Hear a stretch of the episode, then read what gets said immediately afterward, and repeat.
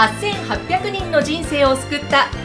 純ちゃん社長のラストーク。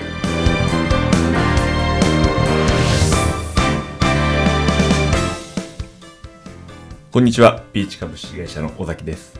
こんにちは。ナビゲーターの山口智子です。えさて本日もはい。ゲストの方をお迎えしておりますが、株式会社オンリーの代表取締役矢田部幸太さんです。よろしくお願いします、よろしくお願いします。お願いします。えーでは矢田部さんまず自己紹介からお願いしますえー株式会社オンリエの代表をやっております、矢田部と申します。よろしくお願いします。お願いしますシンプルだな。シンプルですね。いいですね。どんなお仕事をされているんですか？そうですね。まあ基本的に、まあ事業内容としては3つ行っていて、まあ1つはまあ経営コンサルティング事業。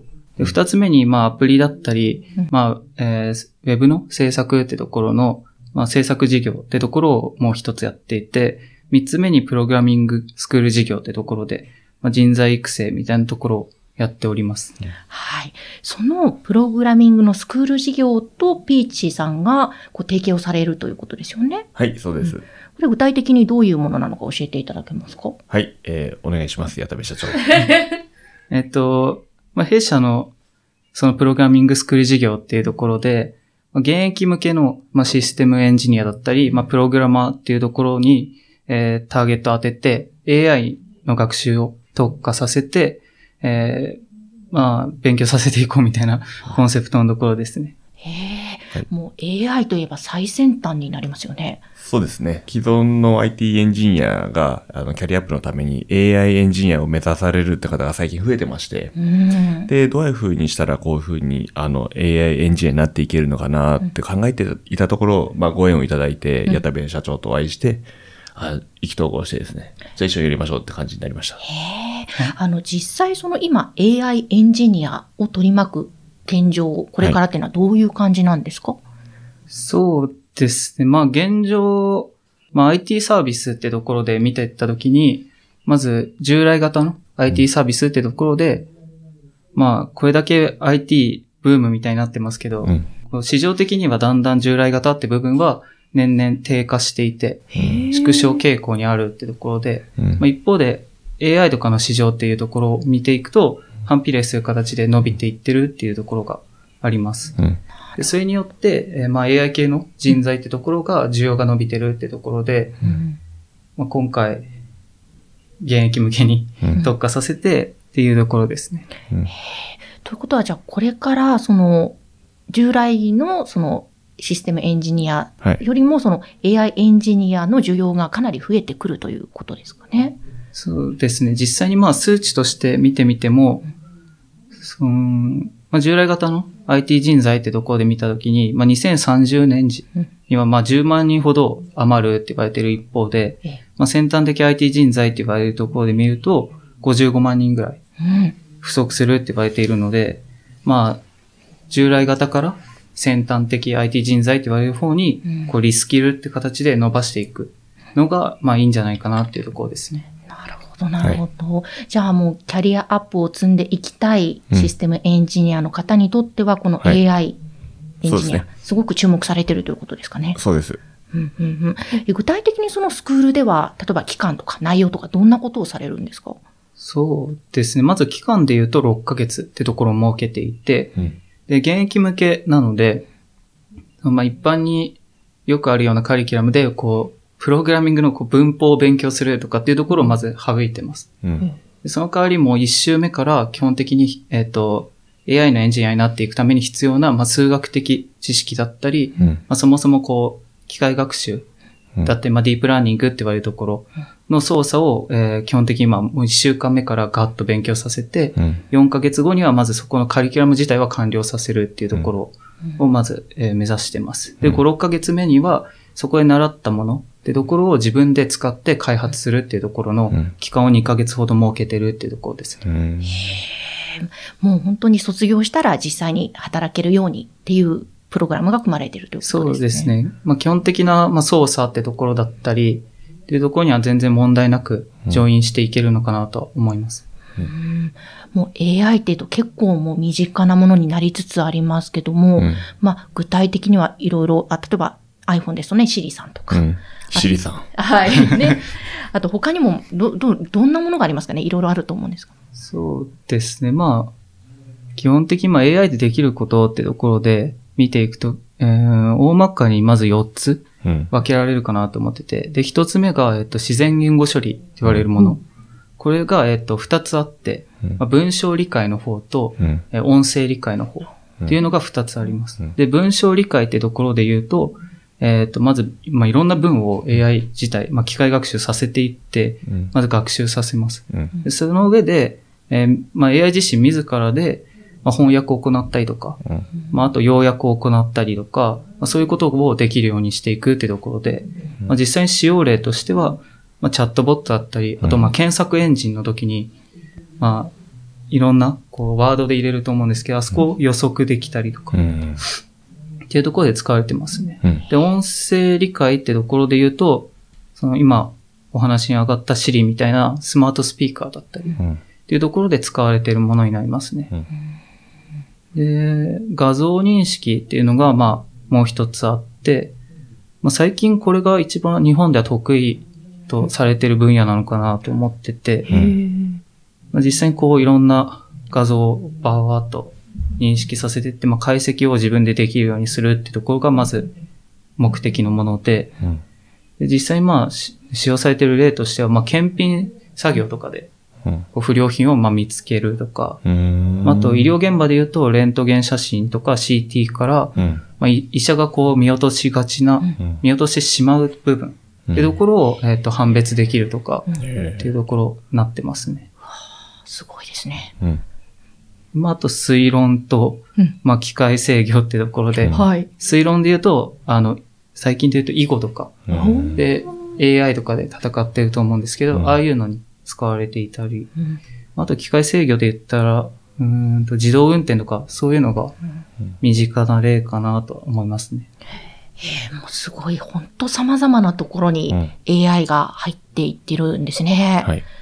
あの、これ、その、これまでずっと従来型のそのシステムエンジニアとしてやっていた方うん。が AI にっていうのは、やっぱり全然中身やることは違ってくるんですか？大幅に。そうでもないんですか？そうですね。まあ、そもそも多分 AI って部分を操作できるかってところが問題かなと思ってて、うん。その、システムエンジニアって呼ばれるところで言うと、そもそもそこの構築ができないってところがうん。一つ課題としてあって、そううん。その知識を持った状態で、こういう今の話の部分を着手していくっていう部分になれる段階なのかなとは思います。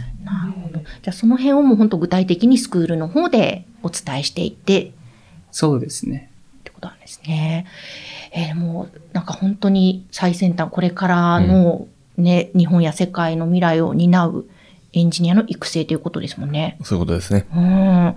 えーでも、あのですね、矢田部さんすごくお若いんですよね。まあそうです。今20代前半。はいで、あの、起業はそもそも大学生の頃と伺ったんですけれども、はい。この、まあ、起業されてで、今のお仕事、具体的にね、今どんどん進められてますが、その辺、こう、こうやっていこうと思われたきっかけっていうのはあったんですか？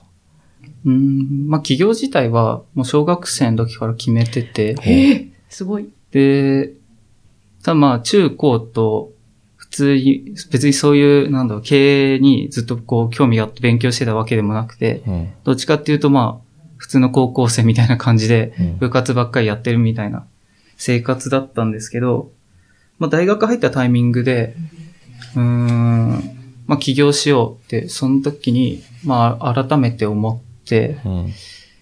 で、まあ逆算してった時に、それこそじゃあ新卒1年目っていう立場になった時に、じゃあ周りと同じぐらいの、例えば、うんと、初任給だったり、うんまあ一般的な数値の、まあ給料とか出せるかとか、まあ結果を出せるかってところで見た時に、逆算すると、まあ2年生とかうん1年生の段階から起業しておかないと、やっぱまあ2年ぐらいはどうしてもかかってしまうなってところで、うん。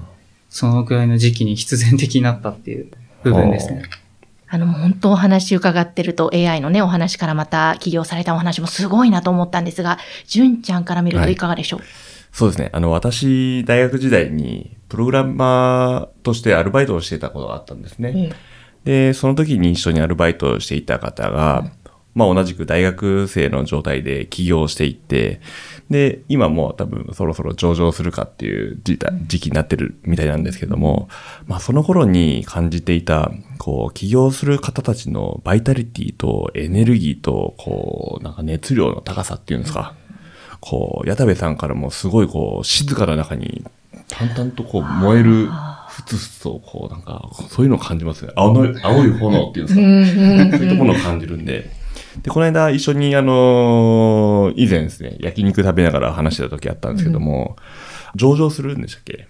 そうですね。へえ、すそ。こをまあ目指していて、で、それを、まあなんか、日本でするかうん、アメリカでするかってとこは、なんか、どっちをなんか狙うかってところがまあ一つ楽しみかなって思ってて、日本すっ飛ばしてアメリカでもありだしうん、っていうところで、まあ一つそこがまあ、もともと目指してた、まあ目標でもあったので、せっかくやるならっていうところですね。